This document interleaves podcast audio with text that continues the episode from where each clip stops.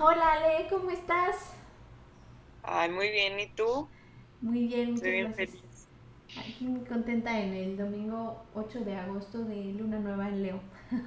Sí, abundancia, prosperidad. Yo feliz de estar aquí. Qué bueno, Ale. Pues bueno, Hoy vamos a hablar de un libro que se ha posicionado como uno de mis favoritos. Se llama Medio Sol Amarillo y está escrito por Shimamanda Ngozi Adichie. Bueno, Shimamanda es una autora nigeriana que nació en 1977. Apenas tiene 43 años y ya tiene varias novelas premiadas. Se ha esforzado en recalcar la necesidad de usar referentes africanos en las obras que salen de su continente, sobre todo para evitar que las historias solo tengan elementos occidentales. Un poco es lo mismo que estamos intentando hacer en el podcast, traer autoras de otros países para entender la historia desde otras perspectivas. De hecho, esta mujer tiene una TED Talk donde nos explica el peligro de conocer solo una versión de la historia. La pueden encontrar como el peligro de una sola historia y nos habla de cómo conocer solo un punto de vista ha sido algo que nos ha dañado mucho como sociedad. Y también tiene otro ensayo muy famoso que seguramente han escuchado que se llama Todos deberíamos ser feministas. También lo pueden encontrar en YouTube o es un libro muy muy cortito y la verdad es que con un diálogo muy amigable y hasta bromeando nos, nos enseña los básicos del por qué y para qué el feminismo. Y regresando a su biografía, bueno, Shimamanda nació en Nigeria, eh, específicamente en Aba, una aldea de una etnia que se llama Igbo, eh, y los cuales son los protagonistas de la historia. Esta etnia es, son los protagonistas de la historia de este libro, entonces es súper, súper fuerte escuchar cómo puede ser algo que ella está transmitiendo desde la perspectiva de algo que vivió su familia. Ella pasó su, su infancia en la ciudad de Zuka, sede de la Universidad de Nigeria, y también es un lugar que varias veces es representado en la historia del libro que veremos hoy. A los 19 años, Chimamanda se trasladó a Estados Unidos con una beca de dos años para estudiar comunicación y ciencias políticas. Después realizó varios estudios en escritura y finalmente obtuvo un máster de estudios africanos en la Universidad de Yale. Y bueno, en 2006 publica esta gran obra que se llama Medio Sol Amarillo, y que está así tutelada en referencia al diseño de la bandera de Biafra, que como sabemos su existencia fue muy efímera, de apenas tres años. Esta historia se desarrolla durante la Guerra Civil Nigeriana y en 2007 fue galardonada por el premio Orange Prize for Fiction. Pero bueno, pues les platicamos de qué se trata el libro. Voy a intentar así platicarlo en un, en un minuto y este y después me ayudas con lo que se me haya ido, ¿vale? Pero bueno, justamente es eh, es la historia de una pareja de nigerianos en, los 60 que vive una vida perfectamente normal como nosotros, probablemente en una clase media o hasta en algunos personajes media baja, en otros media alta, y cómo se ven em, sorprendidos por una guerra en la cual eh, se disputa el sur de Nigeria con el norte de Nigeria y desde donde nace un país que existió tres años que se llama Biafra, que seguramente todos hemos escuchado o escuchamos en nuestra infancia que los niños de Biafra se estaban muriendo de hambre y que por favor te terminaras tu plato, pues este libro te va a llevar todos los días a ese momento en, el que recordabas por qué te tenías que acabar la sopa. Eh, esta pareja nunca espera que la guerra pueda ponerse tan cruel ni tan ruda, entonces es súper, súper impactante ver cómo sus vidas se transforman, como la tuya y la mía se podrían transformar del cielo a la tierra o del cielo al infierno, más, para ser más... Más, dramático el Sí, más dramático. Este, y bueno, está súper interesante y súper bueno el libro porque además de que te está contando la historia de Biafra o, de Nigeria en esa época, te está contando una novela que es muy buena. Eh, ellos, la, la, manera en la que terminan juntos, la manera en la que tienen una hija, la manera en cómo sus relaciones interpersonales se van llevando a cabo, la forma en la que también ah, cobijan a un nigeriano de mucho menor clase social y le dan oportunidades para salir adelante, te da una perspectiva de cómo podemos también influenciar en, en nuestra sociedad para hacer un mundo mejor y para no ser ciego a nuestros privilegios. Eh, y después la forma en la que ellos terminan pensando después de todo este trayecto en su vida y cómo terminan pues viviendo el, final de su vida es, es algo que, que vuelve al libro súper completo en muchísimas perspectivas. Eh, ¿Qué más, Ale? qué, más añadirías a esta mini, mini reseña? Si quieres igual em, te puedo contar más o menos lo que yo escribí para la reseña del Woody Lector, que a ver si, si la subimos al mismo tiempo o algo estaría padre. Este, yo he puesto em, pues de medio solo amarillo que son de esos libros que te rompen el corazón, te, construyen tus prejuicios, te dejan pensando y te ayudan a seguir creciendo y seguir conociendo más acerca del mundo. Porque como que sí tienes esta idea de Biafra de que, de quieras o no, muchas personas siguen viendo a África como un país, no, no como muchos países, un conjunto de países, un continente. Entonces, pues muchas veces es de chin. No sé mucho acerca de África este, y pues menos de Nigeria y pues menos de Biafra. Entonces, pues, pues algo que siempre he dicho es que los libros nos ayudan a conocer y conocernos. Y definitivamente, pues Medio Sol Amarillo no se queda atrás.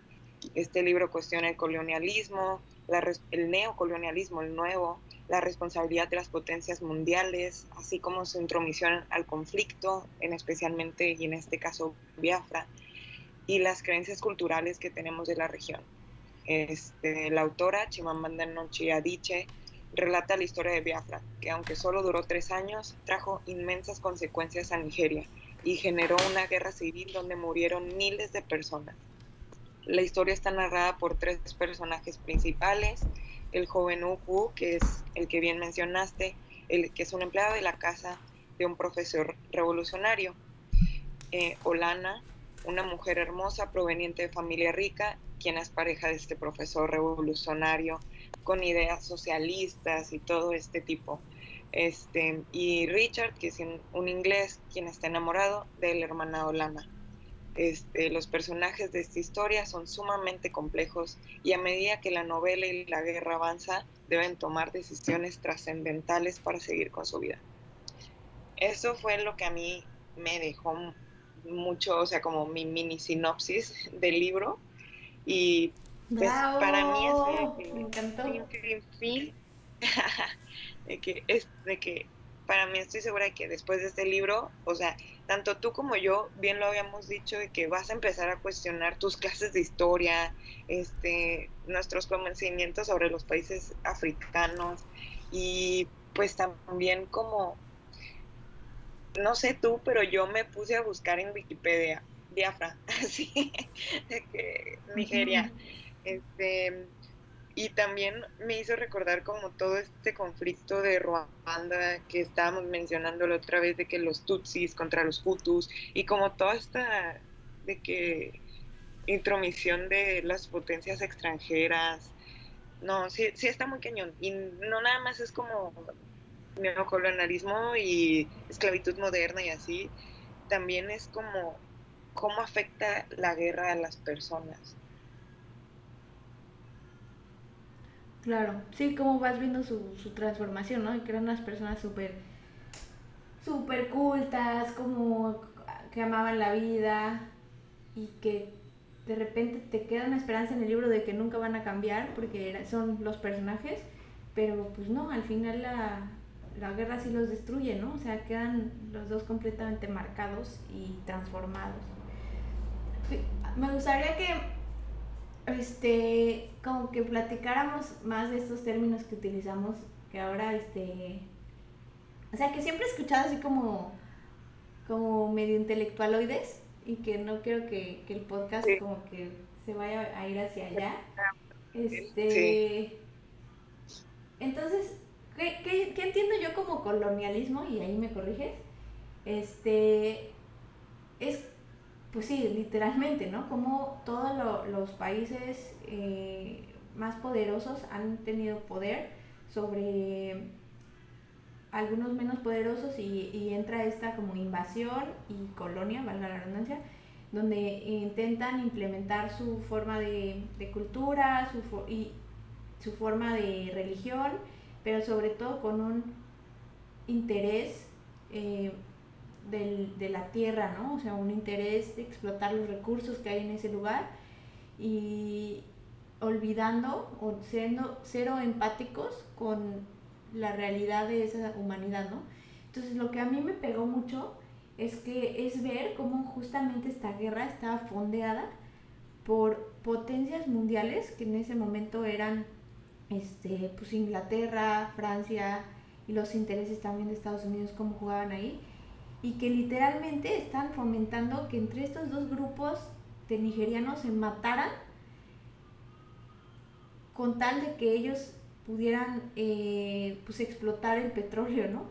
Y, y cómo escondido, cómo escondido, es que me, me, de verdad es que me duele y, y eso me pasó mucho después de, de, este libro que no sé si todo, ya he podido salir de ese, de ese hoyo en el que he estado de pensar cómo, cómo ha sido la humanidad en ese sentido, este, de que de verdad les financiaban las armas para que fueran y mataran a los otros con tal de que de que hubiera un conflicto y, se hicieran más pobres y después ellos, y bueno, y después los, los del norte les debieran algo a estas potencias y entonces estas potencias ya se pudieran aprovechar de los recursos que hay ahí. O sea, es un juego súper ruin, este, y que, y que platicándolo así, aquí en mi casa todo me decían, bueno, pero es que así ha sido siempre, ¿no? Y eso siempre ha pasado con los países y nadie lo dice y luego siguen nuestras vidas como esa en, nuestra forma de vivir y toda esa opresión como inconsciente de, de la otra, de los colonial, de los conquistadores, ¿no? Y me quedé así como súper, súper enojada e impresionada. Y luego, ya por último, Ale, de mi de Braille, pero para poder sacar este, esta catarsis, pensaba, es que no, yo no, sé qué tanto ya el mundo, gracias, qué tanto el mundo quiere seguir funcionando así o si ya son puras reglas impuestas en las cuales entras al sistema y ya después no sabes cómo salirte y cuando te das cuenta tú estás también fomentando eso y yo no sé si la persona que más poder tiene a lo mejor en, en el sistema económico o el grupo de personas ya se hayan dado cuenta y tampoco quieran fomentarlo, pero pero ya no hay forma de salirnos, ¿no? De este sistema. Y entonces ya me debería decir, no, entonces sí, a lo mejor este, todo lo que está pasando en el mundo es producto de que el sistema ya se tiene que romper porque está horrible. Y luego este, me decía Alan, ¿no? Me decía, no, pues no creo, como creo que hay gente que sí sigue siendo mala, ¿no? O sea, que sí sigue, no mala, sino que sigue viendo por sus intereses y que no puede ver a los demás. Entonces digo, ¿cómo es posible que la educación desde un inicio no te haga ver esto, ¿no? y así, está, he estado como, como frustrada, y este, pero también he estado muy concentrada y creo que ya hoy lo, lo, logré, en encontrar un cauce a esta energía y a esta frustración, de un poco aceptar y un poco también entender cuál es nuestro papel en el mundo y ver cómo, este, pues sí, encauzar esta energía en algo positivo. Bien, sí, porque claro, muchos libros, o sea, hay muchas historias y películas, lo que quieras, mucha información puede llegar a afectarnos, pero pues ya es nuestro deber saber cómo canalizarlo y que no llegue a afectarnos, sino a ayudarnos a ser mejores personas, o sea, no usar esta información para mal, sino para bien, tanto de nosotras, de nosotros como del mundo, ¿no? Y pues justo lo que estabas diciendo de, pues, ¿por qué no me enseñaron esto en, en la escuela, no? Y yo algo que siempre he pensado y que siempre he dicho es quien tiene el poder es quien controla la historia y quien controla los medios. Entonces, esa es una frase que nunca se me va a olvidar, creo que me la dijeron en alguna clase de historia ya en la universidad, este, y que digo, pues es que sí es muy cierto, o sea, y quieras o no, hasta puede ser la historia de México, la historia de, o sea, de tu familia, es un decir, ¿no? Te pones a pensar, em, pues no me están contando que eh, mi tío se fue, este, no sé, con su amante, es un decir, ¿no? Pues porque mi abuelo es el que tiene el poder y mi abuelo no quiere que esta historia salga de esta casa. Entonces, pues así es con la historia universal. No, em, pues quienes tienen el poder, pues las potencias mundiales. Y ponle tú, llámese mm, Estados Unidos, em, China, Rusia, Gran Bretaña, pues ellos tienen el poder y quieren controlar, pues a los países que tienen muchos recursos, en este caso Nigeria. Y pues claro que no les conviene que los vean como los malos, sino como los salvadores. Entonces, pues aquí en, en medio sol amarillo te hace abrir muchísimo los ojos y darte cuenta que pues el mundo no es así como Estados Unidos, este, wow, nos está salvando y nos está dando este la, la ayuda a través de la Cruz Roja, ¿no? Ajá, claro. O sea, no, pues ellos ocasionaron esta guerra, están ahí metidos por esta guerra y están sacando los intereses porque les conviene. Entonces, sí, sí está muy cañón ver todo esto y más porque tristemente los medios trabajan muy rápido y se nos olvida. Así como ayer este Yemen era una, una historia que contar. Eh, antier era Siria, eh, mañana eh, va a ser, no sé, en Chiapas, es un decir, ¿sabes? O sea, pues la historia y los medios trabajan muy rápido y como los medios lo controlan quien tiene el poder y se puede borrar así de tu Instagram en 24 horas, desaparece y o sea, está súper manipulable y qué triste, ¿no? Que no podamos conocer toda la historia y, y a la vez a mí se me hace fregoncísimo que esta Chimamanda se haya animado a contar la historia tal y como la vivió su familia y la vivió su país. Eso sí, se me, o sea, me abrió los ojos muchísimo y decir, a ver Alejandra, no todo lo que lees en los libros de la SEP es 100% la historia. Por favor, ponte a leer más allá también de Wikipedia. Y ya, ese libro me marcó y me puso a pensar en todo esto. Ya, sí, estuvo bien padre la, la analogía que hiciste como de las familias con el mundo, ¿no? Y hablando de esto de que cómo escondemos cosas porque por algo no por algo creemos que es nuestro interés esconderlo, a lo mejor estamos haciendo más daño a la familia, ¿no? Este y es que creo que también ya en este mundo tan informado habrá que aprender a hacer a entender que los niños pues sí tienen más capacidad de entender más cosas, ¿no? Ah, o sea, hablas ahorita, por ejemplo, ¿no? De las familias que nunca dicen que realmente el tío se fue con la amante, lo que sea, o por ejemplo, un tema también súper delicado es este, pues a lo mejor los problemas de salud mental, ¿no? De, la, de algún miembro de la familia, o sea, siento que esos, si no se hablan, si no se platican, si no se tienen presentes, o sea, es una forma de honrarlos, tenerlos presentes y eso hace también que, que evitar o que tenga la, la familia esa, esa precaución de, de cuidarse, ¿no? Y, y de, de, honrar pues su pasado. Pero bueno, ya ahí me, me super salí del tema. No, pero siento que tiene que ver mucho igual con el libro. O sea, bueno, no en el sentido de salud mental, pero sí tiene que ver porque hay una frase que, que, aquí anoté porque dije, es que esto tiene que salir en el podcast, la, la gente tiene que saber. Y dice, ¿cómo se puede saber los verdaderos sentimientos de aquellos que no tienen voz? O sea, y en, en tu anécdota es, pues, o sea, las personas de una familia que, que, es, que tienen problemas de salud mental y los esconden y que si lo dicen en voz alta se va a hacer realidad.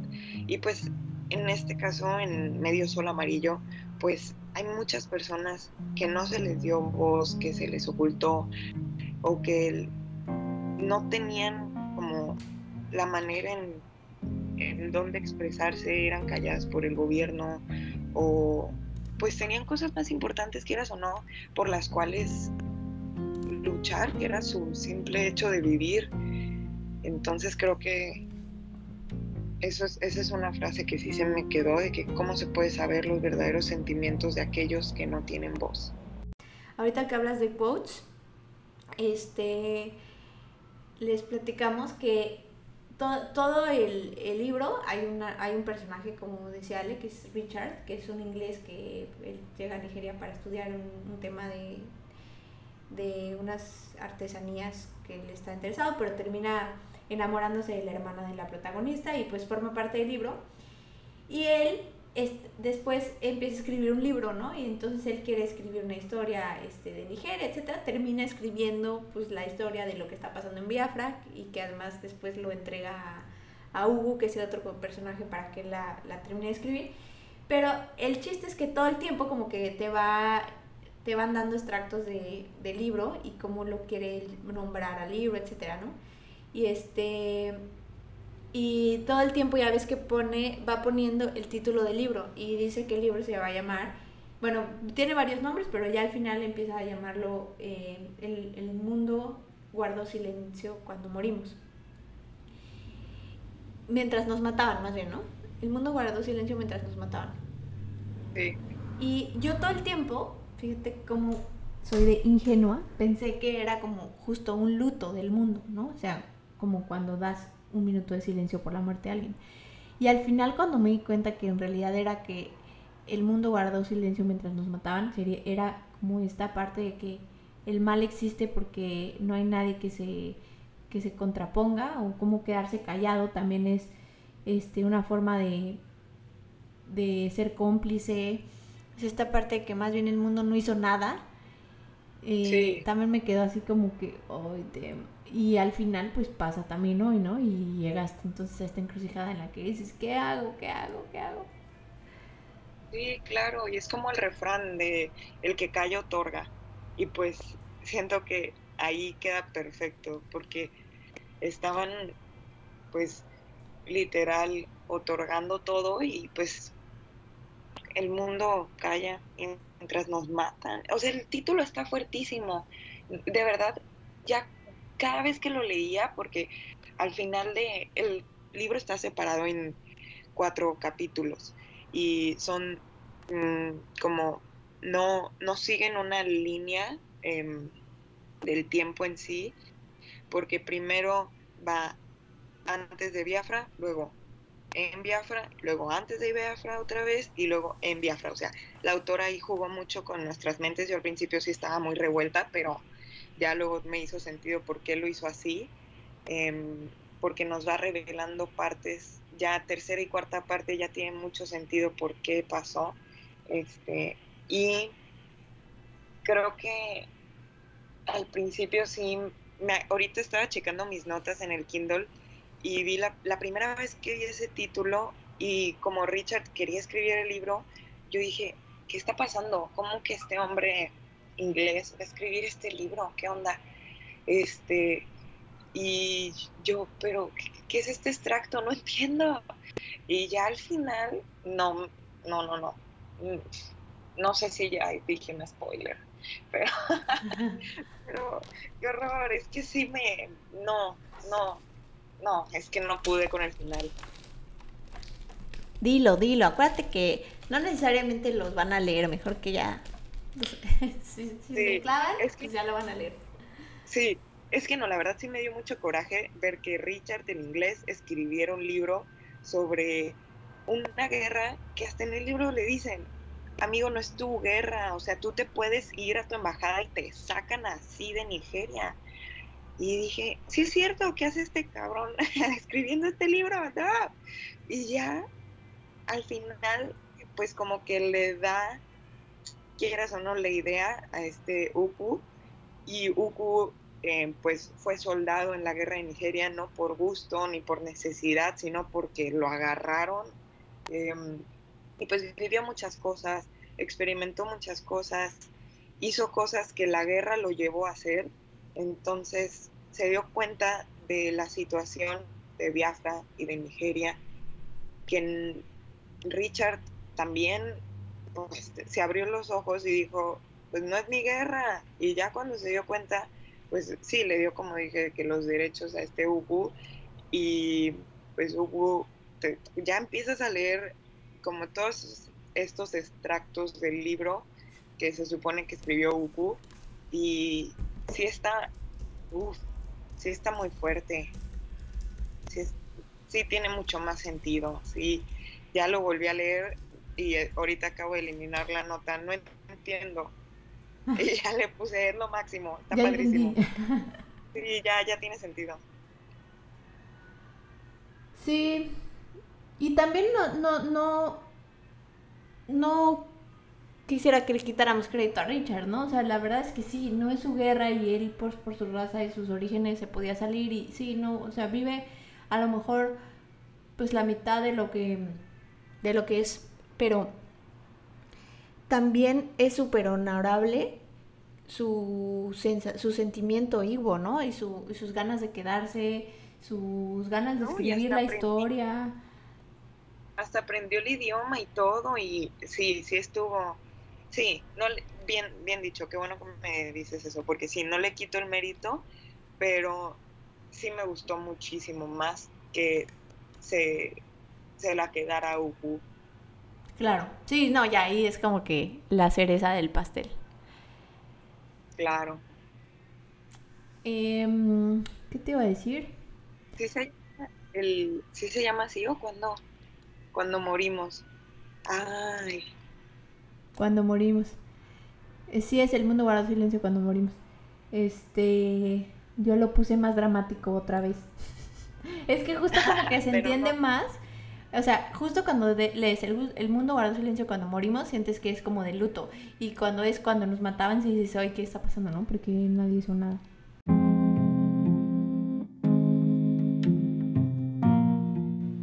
Entonces, ¿qué, qué, qué es aquello? O sea, ¿qué reflexión me quedé y cómo creo que realmente mi vida se transformó a partir de la lectura y el análisis de este libro, fue que... Eh, ya, ¿cómo decirlo? Eh, a veces cuando queremos como ayudar a alguien o salvar a alguien o así, eh, creemos que la forma en la que lo estamos haciendo es la mejor, pero esta parte de, conocer el contexto de la persona, intentar empatizar y tener compasión antes de hacer cualquier cosa es como súper importante, porque tal vez eso es también lo que les, les, faltó a estas potencias, también igual como para darles el beneficio de la duda. Este, pero cómo lo, lo traduzco en mi vida así, ¿no? Como todo es súper delicado, hay un buen de realidades. Ah, y lo hablamos también en el otro círculo, ¿no, Ale? Y, creo que me, quedó también bien claro. Que es bien fácil tomar una postura y ponerse en necio y decir yo así pienso y no sé qué, no sé qué, no sé qué. Pero es mucho más difícil intentar entender las posturas de todos y empatizar con todos y realmente hacer algo. Entonces, eh, pues también entiendo por qué la gente toma una postura, porque a veces es la única forma de, no paralizarse y poder seguir adelante, pero creo que en la medida de la posible sí hay que intentar entender el contexto de todos y desde dónde hablan, desde qué historia, desde qué sueño y justo desde qué dolor o, o esa alegría, ¿no? O desde qué alegría. Creo que hay un, también hay un dicho que lo, que lo, que lo concluye, ¿no? Que es como em, cada quien habla como le va en la feria. Y de verdad es que la sabiduría popular por algo es, ¿no? Pero bueno, eso entonces como que siento que yo antes de aferrarme a alguna ideal o algún o algo que, yo crea que debe ser diferente, pues debo de estar consciente de, que a lo mejor las cosas por algo son así. Eso me quedo. Este, y luego me quedo con, esta parte de ser más consciente de mis privilegios y ver cómo los puedo extender hacia mi círculo de influencia. Lo, empecé a hacer, por ejemplo, con, con, la chica que me ayuda en la casa, con este, esta página que me mandaste de Somos Parvada, para poderla que tenga su seguro social y como, como intentar que sea un empleado, al menos como a mí me emplean, porque antes se nos hace normal pensar que el que me viene a ayudar pues tiene menos beneficios y menos, este, y no porque la tratemos mal, pero pues dudo mucho que, que en México hayamos personas que le paguen las vacaciones o un seguro de gastos médicos y es lo que nosotros tenemos en el trabajo, o sea, pues es lo que tú deberías dar también a tus empleados. Y, no hacerlo es también como fomentar esa opresión colonial, aunque uno esté en este país colonizado, entonces eso también me marcó. Y este, y ya, bueno, creo que esas dos cosas me están cambiando la vida. Y es como, como quiero seguir ahora mi, mis decisiones y, la forma en la que interactúo con los demás. A ti, Ale, ¿qué te dejo? Oye, qué bonito, qué bonitas reflexiones. A mí me dejó mucho eh, me dejó mucho igual conocer mucho del mundo, conocer esta historia y más porque hay una TED Talk de, de la misma autora de Chimamanda que se llama El peligro de una sola historia.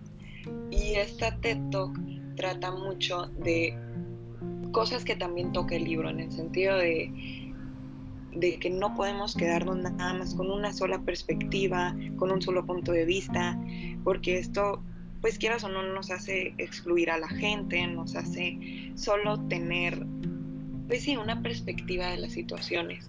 En este caso, pues de la historia universal, pero pues lo puedes trasladar también a tu vida cotidiana, ¿no? O sea, es peligrosísimo quedarte así como caballo, nada más viendo tu punto de vista sin tomar en cuenta, pues, las realidades, los contextos, las situaciones en las que están viviendo las otras personas. O sea, sí, sí es algo que me marcó muchísimo como hasta el título, qué peligroso es este quedarnos con una sola y única historia. Y pues creo que esto también tiene mucho que ver con el libro que escribió Hugo, que el mundo guarda silencio mientras morimos, pues es como esta mm, inacción de las potencias en sí de no hacer nada mientras los nigerianos se morían, pues porque estaban contando una historia a los periódicos, a la tele, y no estaban contando en sí como la realidad que estaban viviendo este, los biafreños y los nigerianos. Entonces, creo que yo me quedo mucho con esto. Igual si tienen la oportunidad de, bueno, primero de leer el libro y luego de, ver esta TED Talk que se llama el, el peligro de la única historia, de una sola historia. La verdad es que está corta, muy bonita y sí te pone a reflexionar muchísimo. Qué padre, qué padre, este, Ale. Aparte está bueno porque nos dejas con, con tarea y todo, que es parte de lo que habíamos estado trabajando. Entonces, este, pues sí, gran, gran, gran libro, gran conversación. Y igual, como siempre les decimos, no se preocupen si no lo van a leer. Ya tienen toda una perspectiva de, de pues, qué pasó, que, pues el dolor, ¿no? De, de, de una guerra, uno, y de un poquitito, una embarrada de, de qué pasó en Nigeria en 1967. Bueno, pues un gustazo escucharte, Ale. Gracias por compartir este tiempito conmigo. Eh, te, admiro mucho. Eh, me encanta Woody Lector, síganlo también. Eh, ah. y bueno, pues lista para planear nuestra próxima grabación. ya oh, estamos ahí leyendo un par de libros, pero bueno, será sorpresa para todos.